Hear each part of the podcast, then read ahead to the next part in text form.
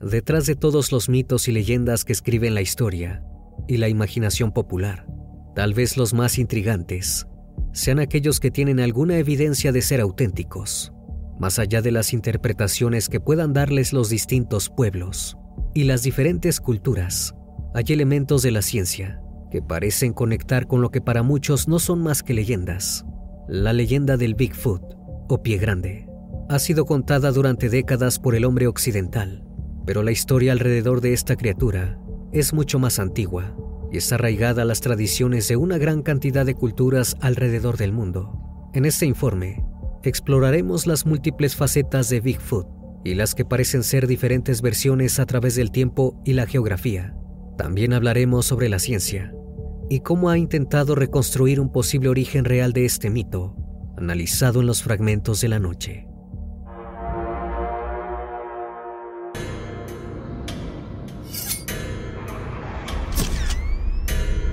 Fragmentos de la noche.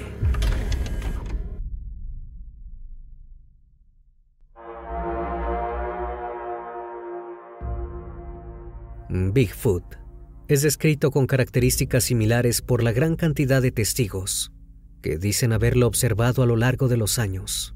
Se habla de una criatura simiesca que camina sobre sus dos piernas, con una altura que oscila entre el metro 83 y los 2 metros 15 centímetros de altura.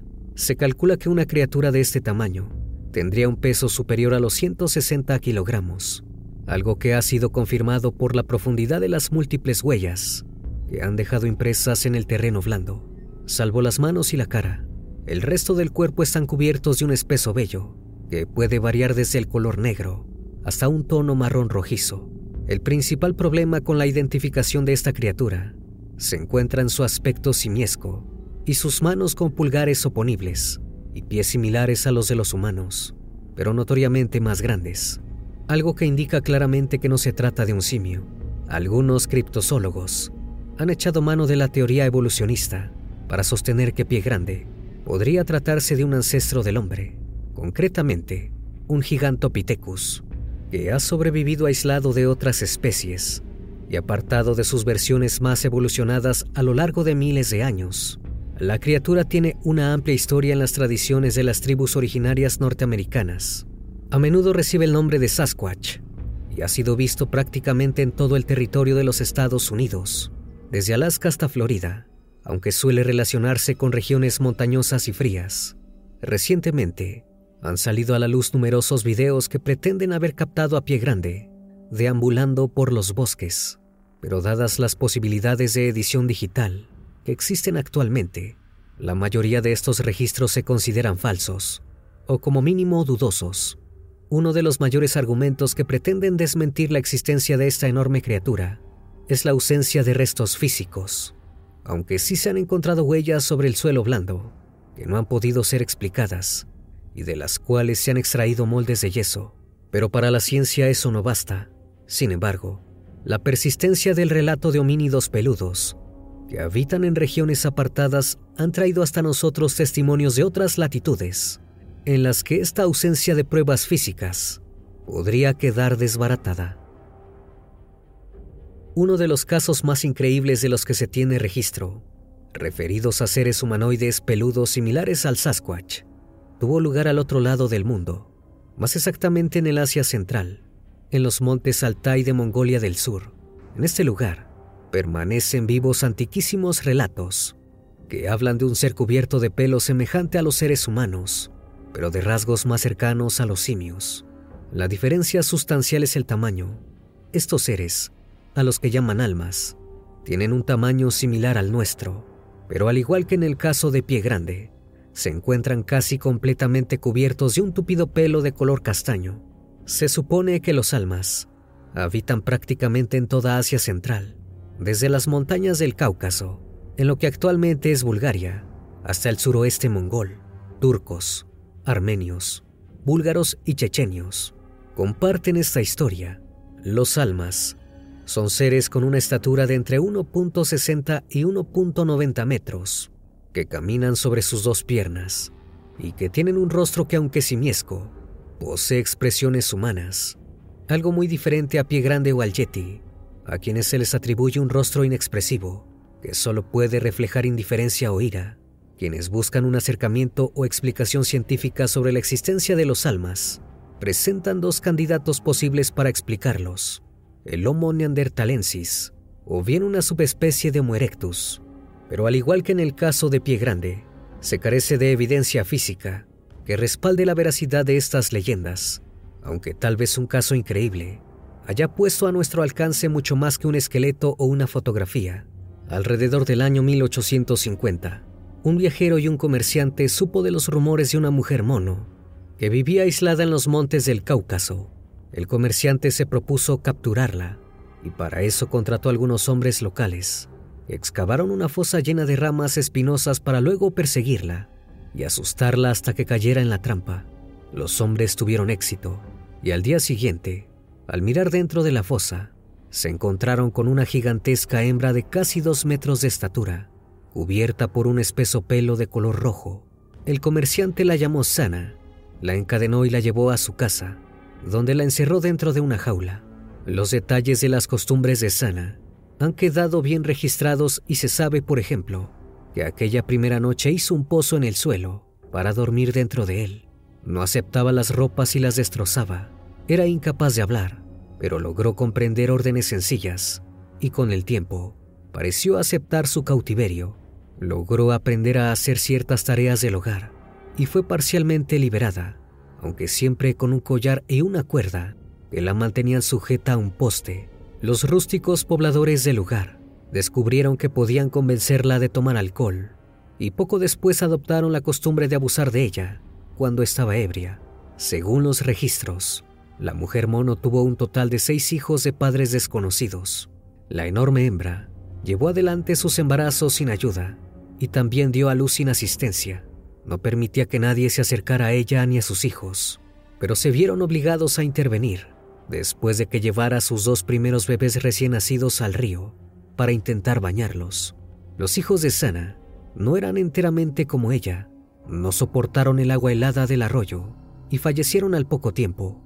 Los siguientes cuatro bebés le fueron arrebatados y puestos al cuidado de mujeres del pueblo, ya que aparentemente Sana no tenía la menor idea de cómo cuidar a un bebé. Los hijos de la mujer mono crecieron normalmente, podían hablar, formaron familias y no estaban cubiertos de pelo en todo su cuerpo. Han sobrevivido fotografías de una de sus hijas y de un hijo que muestran rasgos negroides, pero en general tienen un aspecto completamente humano.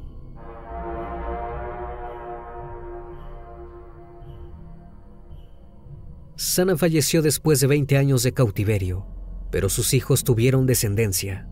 De hecho, lograron hacerse estudios genéticos sobre uno de los supuestos nietos de esta criatura salvaje. Este hombre, que trabajaba como leñador, era de estatura media pero excepcionalmente fuerte. Solía ganar apuestas en una taberna ya que era capaz de sostener con los dientes una silla, con un hombre sentado en ella. Los estudios genéticos indicaron una ascendencia africana, pero parte de su ADN no pudo ser cotejado con el ADN humano moderno. El hecho de que Sana haya sido biológicamente compatible con los hombres de la región, hasta el punto de poder engendrar hijos mestizos, refuerza la teoría de que esta clase de criaturas están emparentadas de alguna manera con nosotros Existen además relatos de hombres salvajes en Filipinas, el Tíbet, Alemania y Australia, pero retoman los hechos en torno al místico Sasquatch. Quizás su existencia esté probada de sobra, al menos para quienes recorren las regiones aisladas de Norteamérica. Más allá de avistamientos y fotografías borrosas, existe un testimonio que se cuenta entre los más increíbles relacionados con Pie Grande. Ocurrió en el año 1924, cuando Albert Osman, un leñador, estaba de vacaciones cerca de Toba Inlet, en la Columbia Británica. Albert ya había escuchado anteriormente historias sobre los supuestos hombres bestias que habitaban por esos bosques, pero era un hombre práctico, que no se tomaba en serio las leyendas de la América profunda. Mientras se internaba en los bosques buscando un lugar para acampar y pensando que esa zona era famosa por sus minas de oro perdidas, contrató a un viejo indio para que le sirviera de guía y lo llevara hasta la cabecera del río Toba Inlet, mientras recorría la región con el anciano y le hablaba sobre su plan de buscar una mina de oro. El indio le contó una historia. Dijo que un hombre blanco, años atrás, había encontrado una de estas minas y había sacado una gran cantidad de oro, pero era un hombre vicioso que gastaba su dinero en los bares y con mujeres, algo que llamaba mucho la atención, ya que el dinero parecía no acabarse nunca. Periódicamente, regresaba al filón que había descubierto en las montañas y regresaba con más pepitas para gastar en alcohol y mujeres. Pero un día se internó en los bosques y no regresó. Muchos pensaban que había perecido a manos de un Sasquatch.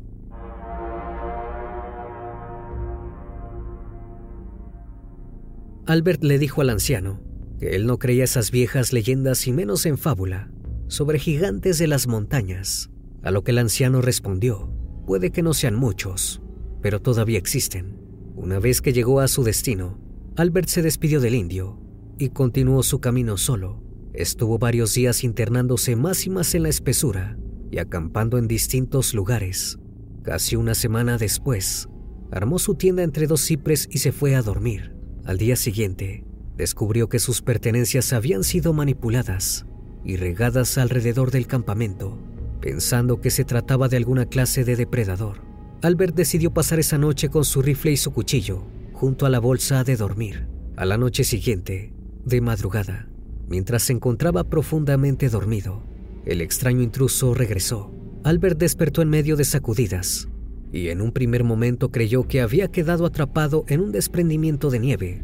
Sintió como toda la tienda era arrastrada, y en mitad de la oscuridad, la confusión y el movimiento le fue imposible dar con sus armas, pero pronto notó que no se trataba de un fenómeno natural. Algo había tomado la tienda por un extremo y estaba arrastrándola con él adentro. Albert no podía moverse y llegó a calcular que había pasado cerca de tres horas siendo arrastrado por algo desconocido hacia un destino todavía más incierto. Cuando finalmente su secuestrador se detuvo, Albert se arrastró penosamente para sacar la cabeza de la tienda, ya que estaba casi asfixiado. Dijo que pudo escuchar algo que parecía una conversación, aunque no entendió una sola palabra. Todavía estaba demasiado oscuro como para poder ver a sus captores, pero percibió cuatro siluetas muy altas. Dolorido por los golpes del accidentado viaje, el explorador se mantuvo quieto temeroso de que pudieran atacarlo. A medida que el cielo clareaba, logró ver con más detalle a quienes lo habían secuestrado en mitad de la noche. Entonces pudo comprobar que las cuatro figuras no eran humanas. Se trataba de dos adultos, un macho y una hembra, de enorme estatura, y de dos ejemplares más jóvenes, niños o adolescentes. Estaban cubiertos de pelo, sus brazos eran muy largos y tenían un rostro simiesco. Al mirar alrededor, descubrió que estaba rodeado de escarpadas murallas de piedra. En el fondo de un pequeño valle solo había una salida, una abertura de unos dos metros y medio de ancho, pero el macho estaba sentado frente a ella y no podía escapar por ahí.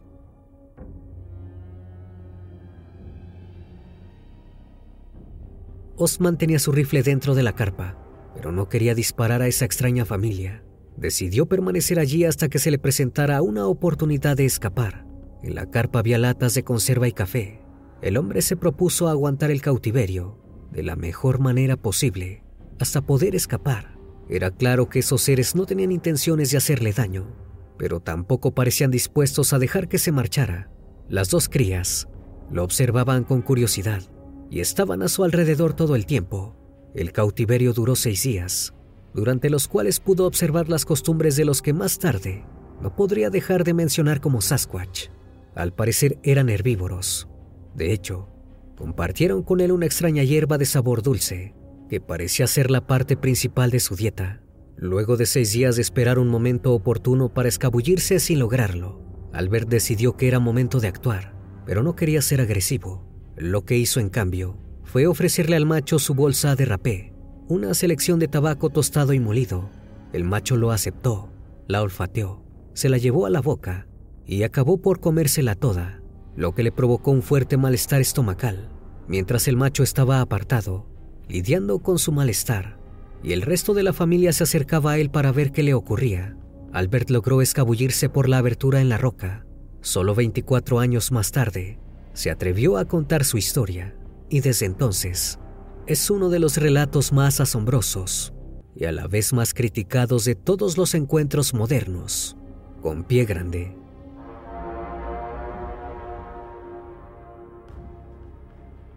Espero que la siguiente historia haya sido de tu agrado.